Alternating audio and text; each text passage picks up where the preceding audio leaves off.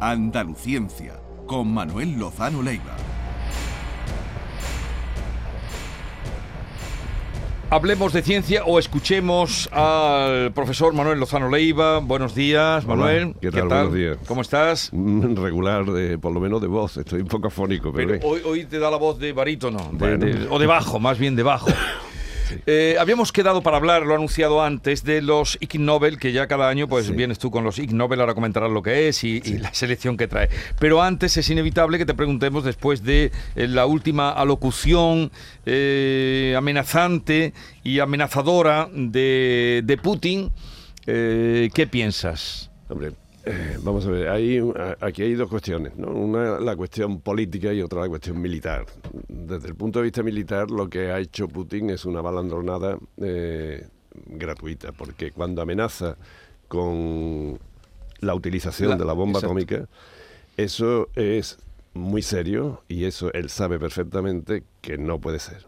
O sea, y es que no puede ser, porque porque la disuasión que significa el armamento nuclear es extraordinaria.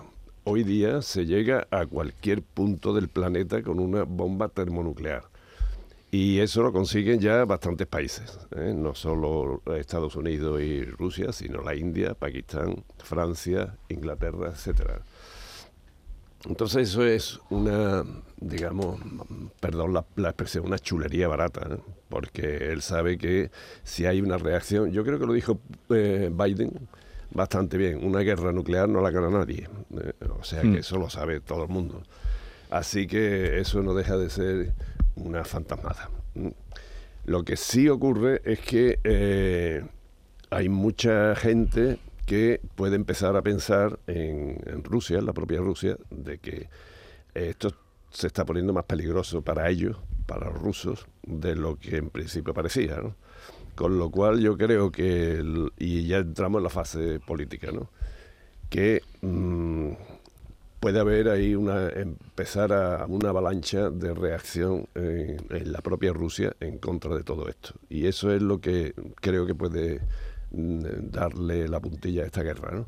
porque como se estabilicen los frentes, eh, ahí em, no creo que llegue a ser. Mira, una, una, yo creo que fue Einstein el que dijo que, y me la habría escuchado quizás alguna vez, ¿no? de que una guerra nuclear, de lo único que estamos seguros, que tras una tercera guerra nuclear, la cuarta sería con hacha y piedra. Entonces eso es una verdad así, porque el número de, armamento nuclear que hay en, el mundo, es lo que nos ha dado una paz tan prolongada en, la historia de la humanidad a nivel global, ¿no? No, no guerras locales. Entonces esto es una fantasmada por parte de Putin. O sea, tú te mantienes en que eh, no, va a... ni siquiera las tácticas, hay que tener cuidado porque las explosiones nucleares pueden ser tácticas, es decir, de muy pocos kilotones, hasta, hasta megatones y mucho más. Eh, entonces, claro, es, es entrar en una escalada, porque es una escalada porque cambia cualitativamente, no, eh, no cuantitativamente cuando usas el arma nuclear ya eso se puede disparar a cualquier escala y no tiene sentido. Tú, has mantenido que si lo he utilizada, en, principio perecería Ucrania y perecería Rusia y Europa. Claro, claro, claro, es así. Yo, mm, esta guerra eh, está entrando en una fase en la que yo creo que, fíjate, yo soy ahora más optimista que hace algún tiempo. Yo ahora mismo creo que lo que pasa es que esto es como en los toros. A Putin hay que dejarle una salida. hay que dejarle salida al toro. Y entonces eh, aquí la política tiene que jugar un papel esencial porque humillar a Putin mm, no es bueno. Ahora mismo lo que está ocurriendo es que las cárceles se están llenando de manifestantes en contra no solamente de la, de la última andanada de, Putin, sino también de, hombre, del plan de los 300.000 reservistas. Estamos hablando de gente que tiene su vida mm. normal y corriente y de pronto lo van a llevar a la guerra y le van a dar un arma. ¿no? Sí, eh, esto, esto eh, insisto en que yo creo que la contestación interna en Rusia es la que puede... Eh, y además, cuidado también, debería tener cuidado Putin porque la tradición que tiene Rusia de acabar con, con todo, con el jefe de Estado, es decir, de un golpe interno cruento, es bastante grande. A mí, Manuel, me parece... Y una espantada también de tropas no sería la primera vez. ¿eh? Me, parece muy juicioso lo que dice, que es imposible que haya una guerra nuclear porque se destruiría el mundo, pero es que no estamos teniendo en cuenta de que puede haber un señor que se vuelva loco o, se vea acorralado. Y a mí Putin me ve, lo veo ya con cara de acorralado. Que no descarto que un día le dé el botoncito. Aunque tú digas que sea imposible porque si da el botoncito nos cargaríamos el mundo. Pero es que puede haber un loco suelto. Y ese loco puede llamarse Putin. No, David. Eh, las salvaguardas que se han establecido en el mundo, desde sobre todo la crisis de, los misiles de Cuba, que, de que entonces sí que estuvo a punto de, si quieres te lo cuento, porque hubo un problema ahí que Rusia, por ejemplo, lo que tiene es que cualquier submarino, cualquier eh, Estado mayor, tiene que tener una correlación de acuerdos perfectamente definida y si falla uno, no puede haber ataque nuclear. Eso en Rusia. ¿eh? Y cada protocolo eh, se desarrolla de una manera distinta en las potencias nucleares. Aquí no puede haber un loco, tiene que haber una conjunción de locura muy definida. Y eso no creo que, se dé. Esto no es que a, Putin le dé por ahí, porque aquí hay mucha gente implicada y... Que cuando hablamos de un botón no es un botón. No existe el botón como tal. Es un, protocolo y es un proceso bastante complejo, por todos los países distintos en cada uno, pero es un proceso complejo. Bueno, pues ustedes oigan lo que dicen al profesor y a quien sabe. Vamos ahora con lo Ig Nobel, pero debería empezar por explicar, claro, lo que son para que eh, ya recordamos del año pasado la, clasificación. Ig Nobel son es una broma fundamentalmente científica en donde eh, la investigación básica generalmente o incluso la aplicada pues a veces es espectacular por lo que se, supone que es inútil, ¿no? Y claro, eso ha sido siempre así, que en todos los presupuestos generales del Estado, eh, cuando se financia la investigación, hay una pequeña partida que es eh, libre, que se investigue lo que, lo que sea. O sea, son premios Nobel de coña, ¿no? Podemos decirlo así, de esa sí, manera. Pero, pero sí, al principio sí, eh, pero después fue resultando poco a poco que, que eran bastante complejos. O sea que muchos de estos, por ejemplo, ya una de las cosas que exigen a los Ig Nobel, Ig Nobel se llaman así porque en, inglés suenan a innobles. Mm. Entonces, eh, son unos premios muy divertidos, ¿no? Por ejemplo, el premio, me parece que son dos trillones de dólares dos trillones de dólares de Zimbabue, que son algo así como 30 céntimos. Entonces, de, cada año antes de la, de la proclamación de los premios Nobel, de verdad, que es ahora en diciembre, pues se hace esta eh, esta diversión sobre los premios. Sí, que tiene sus categorías y todo, vamos. Sí, sí, sí, pero es que además estos premios ya hoy día eh, están publicados en revistas serias, ¿eh? o sea que no son tonterías. Bueno, el que más ha llamado la atención y ha acaparado todos los titulares es el, el Ig Nobel de Economía, que ha distinguido un estudio que ha tratado de explicar matemáticamente por qué el éxito a menudo no es para las personas más preparadas, ni las más listas, no, no, no, ni las que tienen más talento, sino para para las más afortunadas, ¿no? Sí, eh, esto, y, incluso el azar. que muchas veces pues la oportunidad, el azar, y esto hace que las personas progresen independientemente del talento o de las habilidades o del currículum que tengan. Y esto es un estudio bastante bueno que se ha hecho porque realmente ha habido un montón de instituciones en las que sorprende que haya gente de muy baja calidad intelectual y que han llegado ahí y, bueno eh, yo he pensado en Trump ¿eh? yo he pensado en Trump pero no, pero él no es un investigador ni un científico no eh, no, no, no, es que esto no razón ella claro yo he pensado en una persona ah. como Trump cómo ha podido llegar a ser el hombre más poderoso pues del planeta no sí sí sí, sí. Mm. Pues esto es lo que han investigado eso es lo que han investigado pero que hay muchas instituciones que también han concentrado una cantidad de personas que al final eh, eh, una parte del estudio es ver si eh, se distribuye las plazas directivas al azar. Es decir, que al azar, dice, venga, pues vamos a tanto.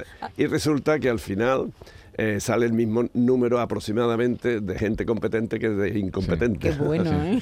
a ver, ¿algún otro apartado? A, mí me ha gustado, Manuel, de cardiología aplicada, por favor. Ese, ah, el de cardiología. El de los corazones de los enamorados. Pero esto tampoco es una tontería, ¿eh? Este, este, consiste en que dice eh, la cita a ciegas, ¿no? Cuando tienes cita a ciegas, pues eh, parece que hay una serie de eh, signos que se establecen entre las dos personas que pueden conllevar a, una relación más duradera o más curiosidad o, cortarla ahí mismo. ¿no? Entonces lo que han descubierto es que, que nada, que eso no, no, no es, sino que lo que condiciona que esa relación a, a ciegas ¿no?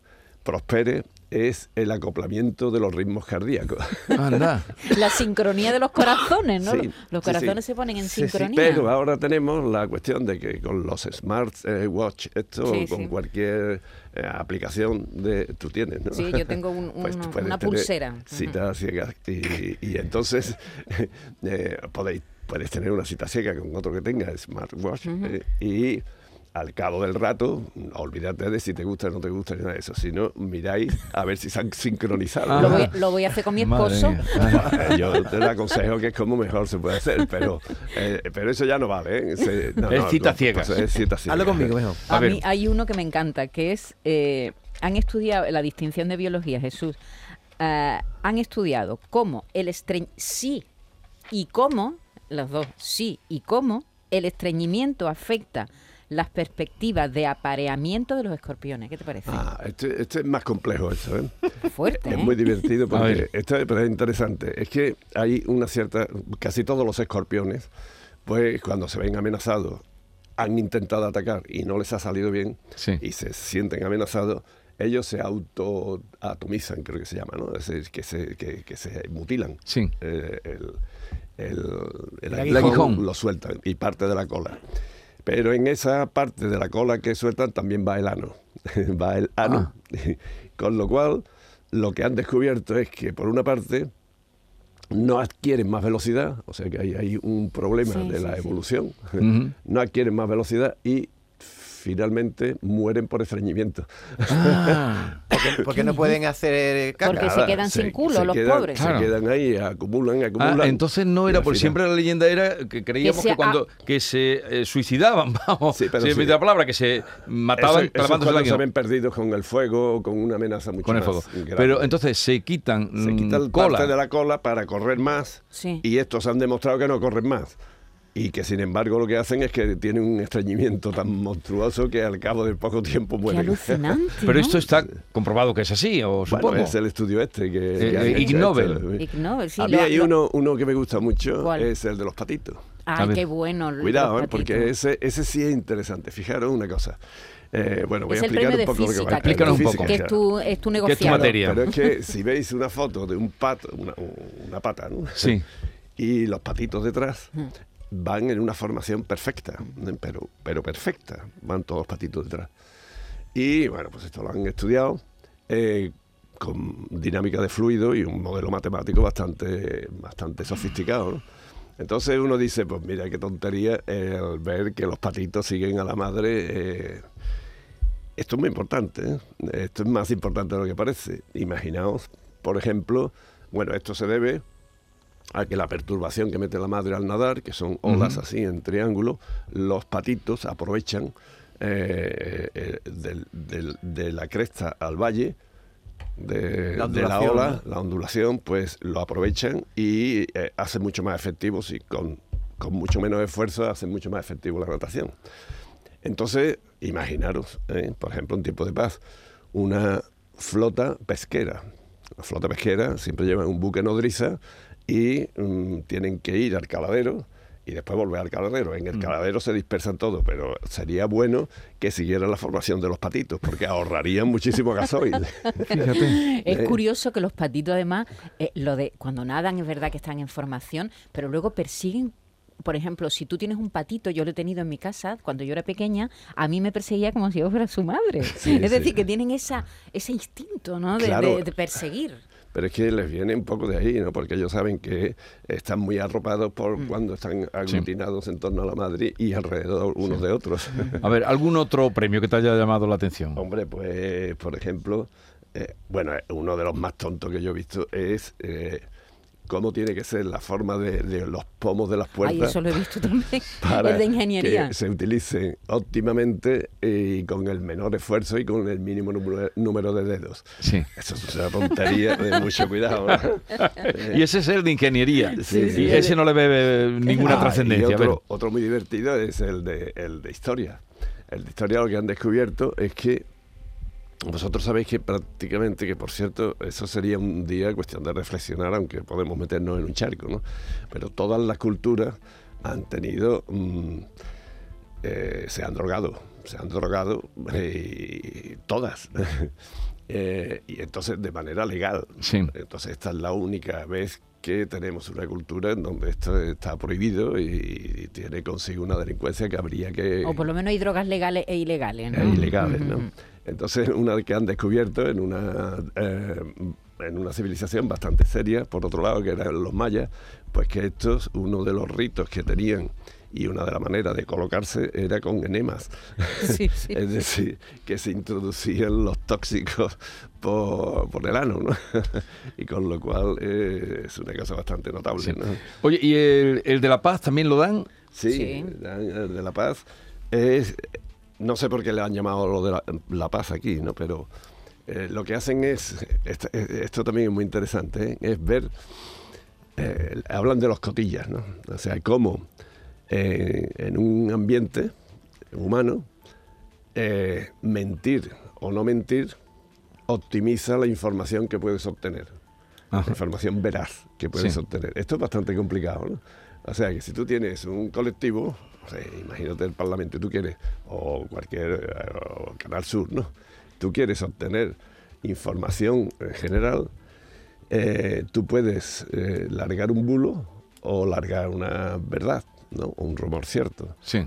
Y eh, esto han comprobado esta gente que mm, eh, no da lo mismo, sino que se obtiene más información según cuántas mentiras dices a según qué número de O personas. sea, es un algoritmo, ¿no? Sí, sí, sí, han estos creado son un todos algoritmo, algoritmos sí. matemáticos que, que lo crean. ¿Y así. sostiene más información Se obtiene más información de- utilizando las mentiras en ese...? utilizando las mentiras de alguna manera determinada, un número de personas más cercana a el hecho que vayas a, a desarrollar o a, a Sí. ti mismo, ¿no? Es decir, que son premios así. Oye, ¿y el de medicina? curiosos. El de medicina es el uso de los helados, ¿no? De los helados. Eh, es- eso sí me gusta más, ¿no? Porque eh, la quimioterapia, perdón, la quimioterapia, sabéis que es, eh, es un veneno, ¿no? Devastadora Eh, para- devastadora. Y una de las consecuencias, la quimioterapia es un, es un universo, o sea, se dice quimioterapia, pero aquí hay muchísimas, ¿no? Y tiene unas consecuencias muy variadas, ¿no? Y ninguna buena, salvo que pueden curar el cáncer, ¿no? Mm.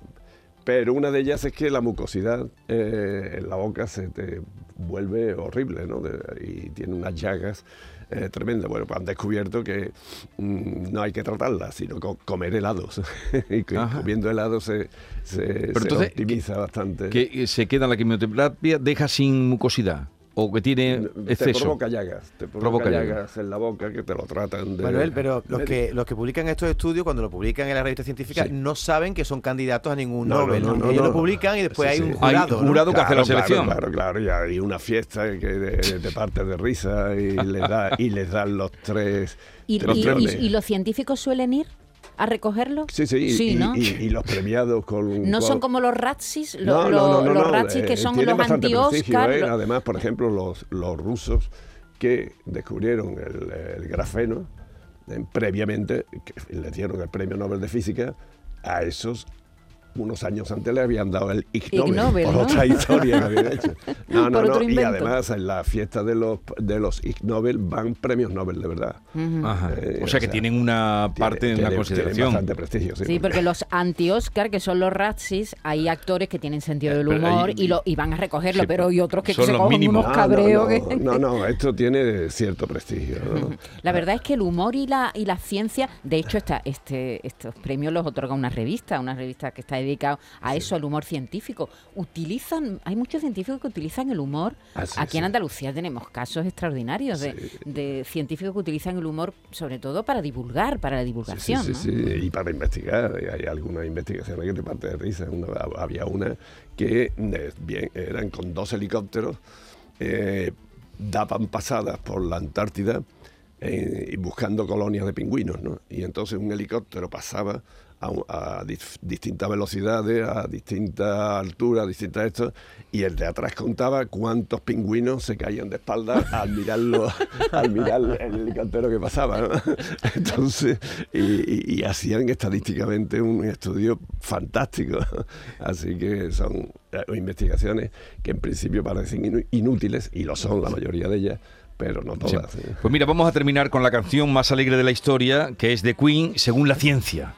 Esta es la canción más alegre de la historia, según la ciencia. A ver. Sube.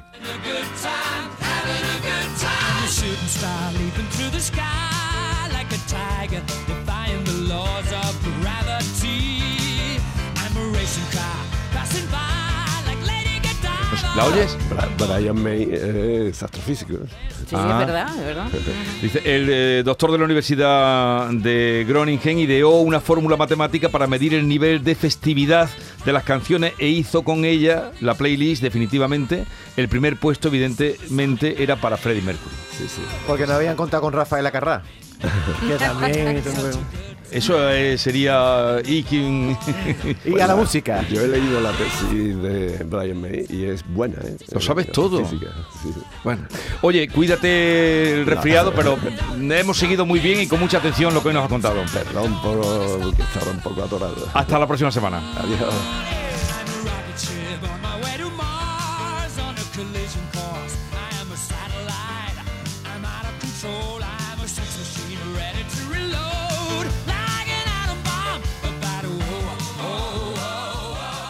La mañana de Andalucía con Jesús Vigorra.